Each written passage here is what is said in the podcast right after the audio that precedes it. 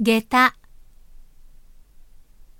下駄はもともと日本の履物で、和服に合わせて履きます。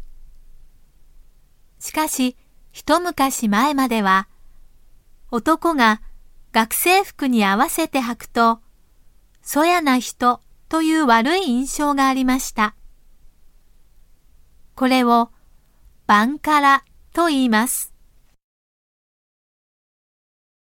以前は未舗装で砂利の道路を歩くには刃がついた高い下駄は便利でした。しかし舗装された道路を下駄で歩くとうるさいので、だんだん下品なイメージになったのです。